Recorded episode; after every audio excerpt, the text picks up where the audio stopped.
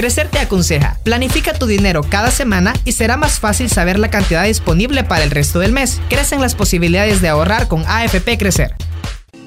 La contraportada en el Faro Radio. Estamos de regreso en el Faro Radio. Ahora damos la bienvenida a María Luz Noches Malu, también periodista del Faro, que lleva ya varias semanas acompañándonos como coentrevistadora en la contraportada. Hola Malu. Hola Karen. Bueno, y hoy queremos partir esta entrevista, ya les vamos a contar quién es nuestro invitado. Queremos partir la entrevista recordando lo que pasó la semana pasada, el 2 de septiembre, de hecho, en el Museo Nacional de Brasil, un museo con 200 años de antigüedad que tenía unas 20 millones de piezas que quedaron convertidas en cenizas luego de un incendio ajá, que sorprendió a los brasileños, pero también a los latinoamericanos y en general a todo el mundo. Y a propósito de esto que pasó en Brasil, hoy nuestro invitado, Roberto Galicia, director del Museo de Arte. Ajá, lo estoy, diciendo bien y como lo tengo aquí enfrente me pongo nerviosa. El Marte está con nosotros don Roberto Galicia, director del Marte. Gracias por acompañarnos. Es un gusto estar nuevamente con ustedes y vamos a intentar contestar lo que a bien tengan preguntar. Y de hecho es que usted publicó en El Faro una columna que nos recuerda que la poca atención que los gobiernos prestan a la conservación del patrimonio cultural no es algo que pasa solo allá, en Brasil, sino que también es algo que pasa a otros países como el nuestro y que nos podría pasar. Y por eso hoy nos acompaña. Mire, esto puede sucederle a cualquier persona, a cualquier país a cualquier institución, por pequeña o grande que sea. Lo de Brasil ha tenido una gran repercusión a nivel de medios y eso ha hecho generar muchas eh, opiniones, pero yo lo he contrastado también al, al, recordar que el 29 de noviembre del año pasado se quemó el Museo del Hombre Hondureño y poco dijimos los centroamericanos. Y si hacemos una comparación, la realidad de Honduras es más cercana a la realidad de nuestra, aunque eso no quiere decir que nos sintamos en carne propia lo que acaba de suceder en Brasil, que pone desde luego en evidencia esa desidia con la que los gobiernos ven todos los temas relacionados con la cultura y específicamente con el patrimonio cultural y que eso no es privativo de países como los nuestros que tienen grandes necesidades, muchas carencias, sino que son eh, problemas que se dan en un país como Brasil, que fue capaz de invertir una millonada en un mundial de fútbol que sigue siendo cuestionado y que una de sus instituciones culturales más emblemáticas no contara con los recursos mínimos y necesarios para desarrollar su labor. Eso creo yo que es la, la, pregunta que surge de, o la reflexión que surge de esta, de esta situación tan, tan dramática. Sobre eso que usted mencionaba ahorita, de cómo se le resta importancia a la protección del patrimonio, usted de hecho em, lo comparaba con el caso de Tacuzcalco aquí, que es algo tan del patrimonio nuestro que ha sido desprotegido, no se ha tomado la importancia respectiva, ya vimos cómo terminó eso en la Asamblea, pero sí, eh, para regresar al caso de Brasil, lo que me gustaría es qué pasa que a veces sí se le da mayor dimensión a algo que parece, wow, tan importante, porque claro, en ese museo había piezas de la historia de Egipto, eh, había piezas geológicas también, entonces creo que lo dije bien, eh, que ahí es como dicen, ah, sí, es importante, había esqueletos de dinosaurios, ahora que recuerdo. ¿Por qué tenemos que esperar que algo sea tan vistoso? Como para realmente tomar la importancia cuando tenemos cosas aquí mismo dentro, decimos, no, eso es nada, es, un, es nada, no existe. Yo pienso que en, en alguna medida es la percepción que todos tenemos de las cosas que nos rodean.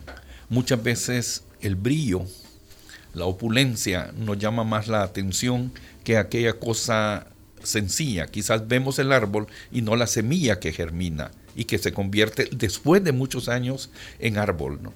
Entonces, somos dados más a hacer comparaciones. Y lo que pasó en Tacuzcalco, como llegaron los señores diputados y no vieron mayores cosas, quizás creían que iban a encontrar pirámides. Pero la, realidad de las cosas, o sea, la, esencia de nosotros mismos, no está solamente en las grandes edificaciones, ¿no? sino que está en, en los cimientos, en aquellas cosas que logramos, que todavía no logramos ver porque no las hemos investigado. Entonces, esa confusión creo que se da. Ahora, hablemos justamente de investigación. Y usted decía esto en su columna. Citaba, de hecho, a un académico brasileño y decía, este académico, bueno, por lo menos se ha hecho un poco de investigación o se había hecho investigación que nos permitirá recordar un poco o rescatar un poco de lo que se ha quemado. Ahora, en El Salvador, ¿por qué no avanzamos en la investigación? Es decir, ¿se trata simplemente de la ausencia de recursos materiales o cuáles son las barreras que están ahí presentes y que nos impiden avanzar en la investigación, no solo en, en la protección al patrimonio? Mire, la investigación no ha sido eh, en nuestro país una, una, carretera por la cual hayamos transitado. Se hace investigación. Y pienso yo de que eh, la Secretaría, hoy Ministerio de Cultura, está haciendo enormes esfuerzos en ese sentido y lo más importante es que está publicando los resultados de esas investigaciones, porque la investigación es una labor silenciosa que toma muchísimo tiempo, que hay necesidad de, comprobar. No me voy a meter yo en este, en este campo porque no es, no es el, el, mío, pero sí se hace investigación. Lo que pasa es que vamos a caer también en el hecho de que una carrera de historia en nuestro país, ¿cuándo fue creada? ¿Cuándo fueron creadas las carreras de antropología o de, o de arqueología? Entonces, las personas muy valiosas, están haciendo investigación, la gran mayoría de ellas se formaron fuera. Hoy hay un grupo eh, cada vez más amplio de, nuevos profesionales en estos campos que están ayudando a construir la memoria de nuestro país. Y en ese sentido pienso que vamos caminando. Ahora, nos hace falta muchísimo, no solamente en ese campo, sino que en todos los campos del hacer nacional. Sí, yo de hecho quería aprovechar ahí para preguntarle, porque bueno, usted fue presidente con Cultura y entonces justamente antes de entrar hablábamos que él fue el funcionario encargado de inaugurar el Museo Nacional de Antropología. Eh, sin embargo, hacia adelante ha habido dentro de la misma administración del Estado eh, funcionarios cuestionados por su actuar respecto a la protección del patrimonio. Bueno, tenemos a Héctor Cermeño que estuvo en la cárcel por haber dado los permisos o no haber hecho nada para proteger el sitio, el cambio, si no me equivoco, o el del niño, ahí siempre tengo, la confusión. Eh, también estuvo todo este pleito un poco cuestionado cuando se hizo las investigaciones, se quería hacer las investigaciones en la Plaza Libertad con la remodelación última que se hizo en la administración anterior y ahora tenemos el caso de Tacuzcalco. Eh, desde su perspectiva, tanto que ya formó parte de la institución como ahora que lo ve de fuera, qué es lo que ha mejorado, qué se estancó, qué, ha, qué, es eso que ha permitido que no, no funcione la, maquinaria para que todo avance como debería de ser o como se supone que tendría que ser. Mire, detractores de la ley especial de protección al patrimonio cultural siempre han habido. Inclusive creo que hubo muchas presiones para que esa ley no se aprobara en 1993. Cuando me tocó a mí que estar al frente de la institución cultural del Estado, nos, nos, tocó que trabajar en el reglamento de la ley. Ahora, de ese tiempo a la fecha han transcurrido muchísimos años. Yo pienso, porque lo he oído de muchos funcionarios del área de patrimonio cultural o de la Secretaría o Ministerio en general, de que la ley se está quedando corta, y que hay necesidad de revisar la ley y revisar el reglamento. Pero no podemos avanzar si solo ah, expresamos buenas intenciones, hay que actuar. Me imagino yo de que este suceso ha activado pues los mecanismos que tiene el ministerio como para que pronto podamos saber cuáles van a ser esas reformas tanto a la ley como al reglamento. Tiene que ponerse en armonía con el tiempo, porque y perdón que, eh, hoy, en, hoy en, un periódico en la mañana hay un artículo extenso de Claudia Cristian. Y allí explica con muchísima claridad y muchísima objetividad eh, su visión de lo, que, de lo que para ella ha pasado y las posibles soluciones que se pueden dar. Una de ellas es hablar de que esta ley se tiene que, que trabajar en ella, pues. Y este, es cuestión de voluntad política, de recursos pero no le podemos dar largas en el tiempo a algo que es, eh, que es urgente. ¿no? Ahora que mencionaba que fue su administración la que estuvo a cargo de elaborar el reglamento de la ley, quería preguntarle porque justamente eh, en esta comisión lo que se discutía es, bueno, el reglamento no puede estar sobre la ley porque a menos que esté en la ley hay cosas que no se pueden hacer a menos que aparezcan en el reglamento. Me imagino que hay cosas que aparecen en el reglamento y no en la ley justamente porque ustedes detectaron un vacío dentro de la normativa, pero... es que mire... O sea, preguntarle si así fue o si fue porque para darle de más... el reglamento lo que intenta es hacer operativa la ley hay cosas que en la ley solo son enunciados.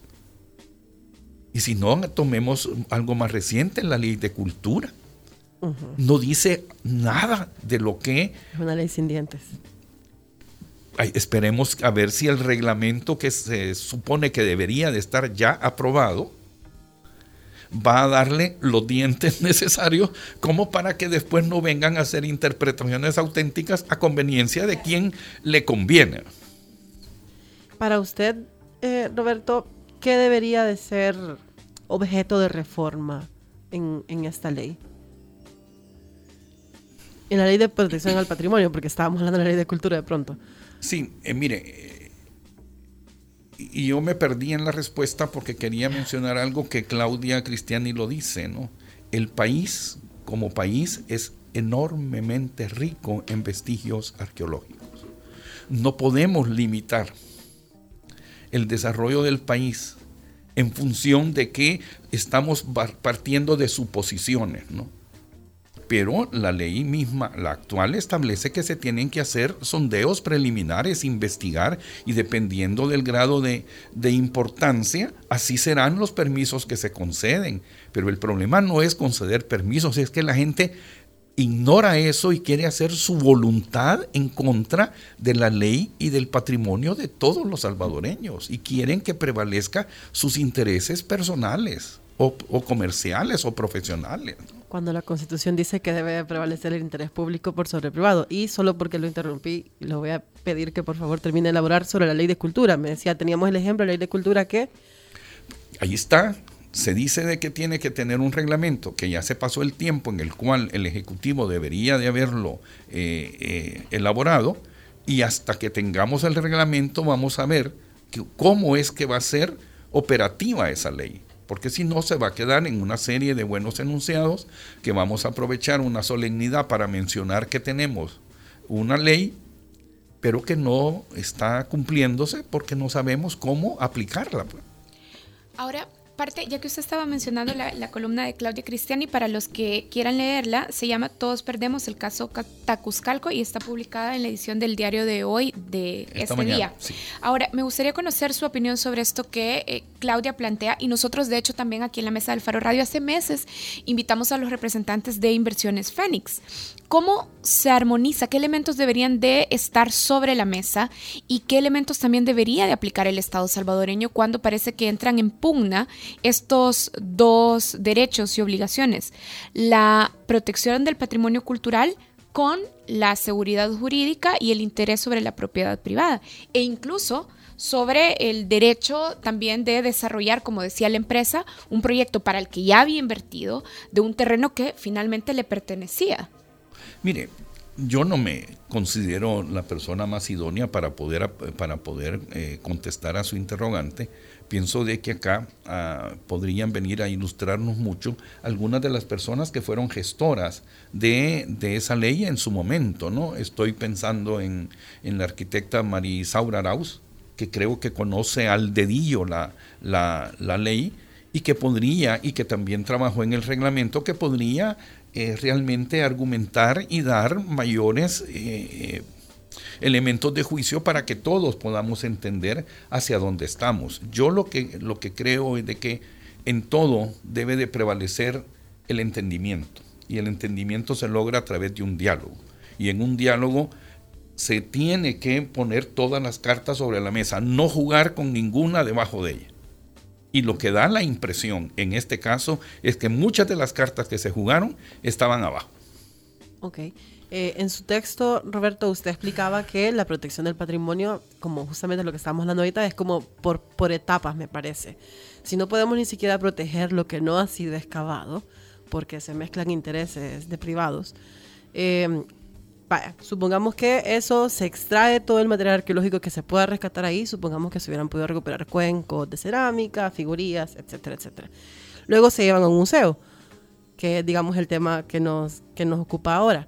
Em, pero ¿qué pasa? Porque en los museos también ya nos dimos cuenta que se roban las piezas o no tienen ni siquiera el sistema de seguridad adecuado o como en el caso de Brasil, no tenían ni siquiera un sistema antiincendios eh, correcto. Y esto no, bueno, para sacarlo solo un poquito de los museos, ya también lo hemos visto con patrimonio cultural, como el caso de San Esteban, ¿no? Que se quemó hace algunos años, hace cinco más o menos, si no me equivoco, precisamente por un desperfecto eh, de electricidad.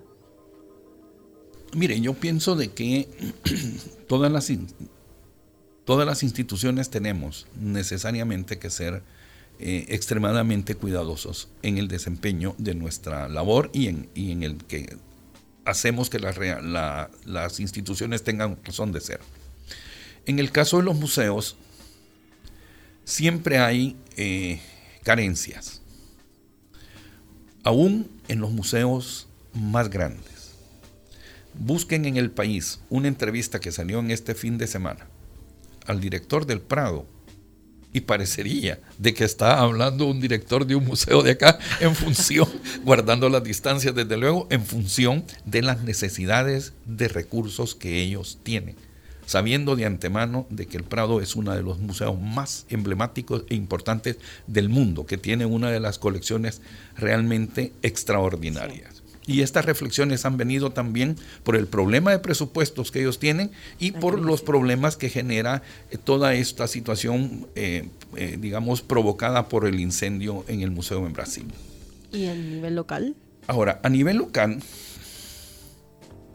hay tres museos cuyos edificios han sido construidos para ese fin. El resto está en inmuebles que han sido adaptados para que ahí funcione un museo. ¿Qué son el MUNA? El TIN Marín en su orden, el TIN Marín, el, el Museo Nacional de Antropología y el Museo de Arte del Salvador. Pienso que con más o menos posibilidades, los tres museos tenemos las condiciones o, reunimos las condiciones de seguridad necesarias como para salvaguardar nuestras colecciones y también a las personas que nos, que nos, que nos visitan. Eh, es bien difícil porque un accidente de estos no puede ser otra cosa más que eso, un accidente. Se puede dar en cualquier parte del mundo, le puede suceder, como lo decíamos en un principio, a cualquier institución. Lo que tenemos es que ser mucho más cautelosos y que estos, estos sucesos lamentables que se dan sean un llamado de atención para poner, como se dice, las barbas en remojo y empezar a hacer nosotros un trabajo de, más cuidadoso y con una visión de prevención. Nosotros, hoy a mediodía, con todo el staff, nos eh, tuvimos una, una, reunión que acostumbramos a celebrar todos los, todos los días martes y empezamos a identificar sobre lo que ya sabemos cuáles son esos polos o esos sitios a donde puede haber mayor riesgo. Y les comento algo, si, es que hay tiempo. La, nueva la gran sala, con la nueva exposición Diálogos en el arte salvadoreño, es arte contemporáneo. Pero ya no son las obras tradicionales. Ya no es el dibujo, el grabado, la pintura que todos sabíamos que se colgaban, etc. Hoy hay video, hoy hay instalaciones, hay un televisor con un video extraordinario, pero de acuerdo a las exigencias del, artista, el televisor debe ser un televisor de los años, ¿qué? 80.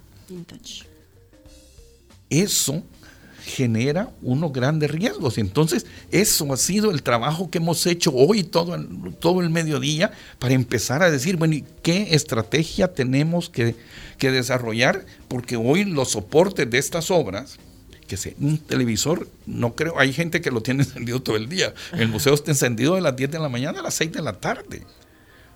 Ese es, una, es un potencial riesgo que nosotros tenemos adentro de la casa. Entonces, vamos a empezar otra vez con un proceso de capacitación en cuestiones de riesgo. Estamos buscando ya a la persona que ha trabajado con nosotros para podernos activar a todos con esa visión y empezar a ver qué otros puntos hay en los cuales nosotros tengamos mayores, mayores, mayores riesgos. Pero aún así, con todas esas precauciones es bien difícil anticiparnos a un suceso. Pero hay que prevenir. Bien, bueno, se nos acabó el tiempo. Muchísimas gracias a don Roberto Galicia. Recordamos que es director del Museo de Arte del Salvador, Marte. Hoy sí lo, ¿Lo dije bien.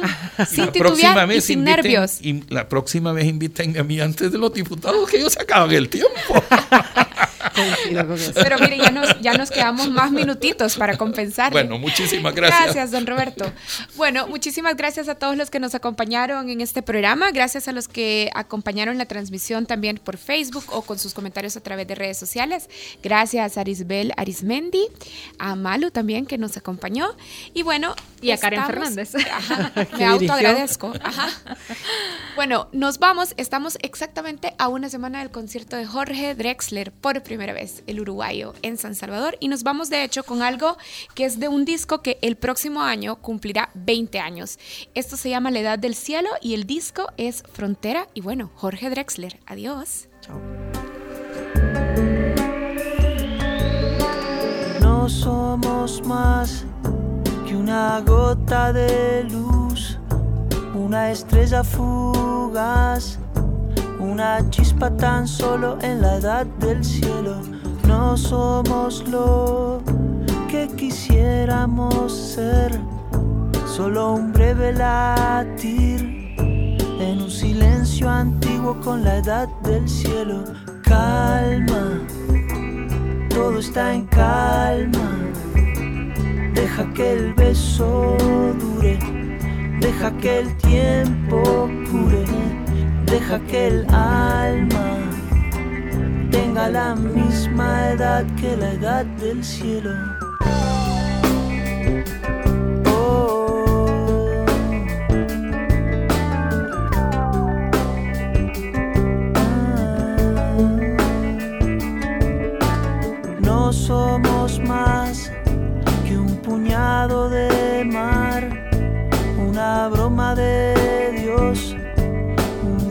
Del sol del jardín del cielo y no damos pie. Entre tanto tic-tac, entre tanto Big Bang, solo un grano de sal en el mar del cielo. Calma, todo está en calma, deja que el beso dure, deja que el tiempo cure, deja que el la misma edad que la edad del cielo, la misma edad que la edad del cielo.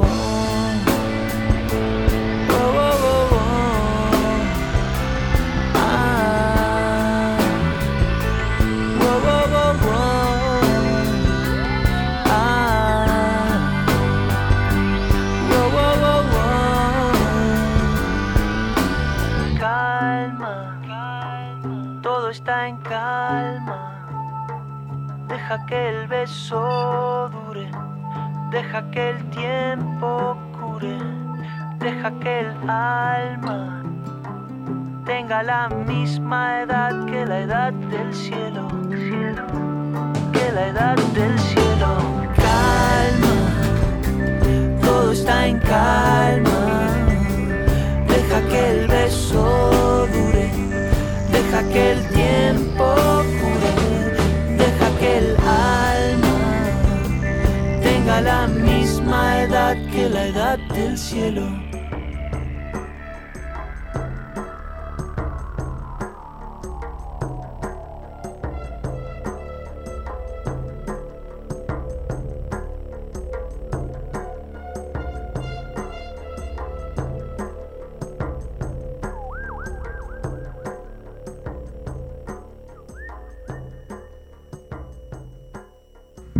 El Faro Radio. Hablemos de lo que no se habla. Escúchanos martes y jueves a la una de la tarde en punto 105. Los conceptos vertidos en este programa fueron de exclusiva responsabilidad de El Faro Radio. Crecer te aconseja, empieza ahorrando pequeñas cantidades periódicamente. Esto te ayudará a adquirir el hábito. Crecen las posibilidades de ahorrar con AFP Crecer.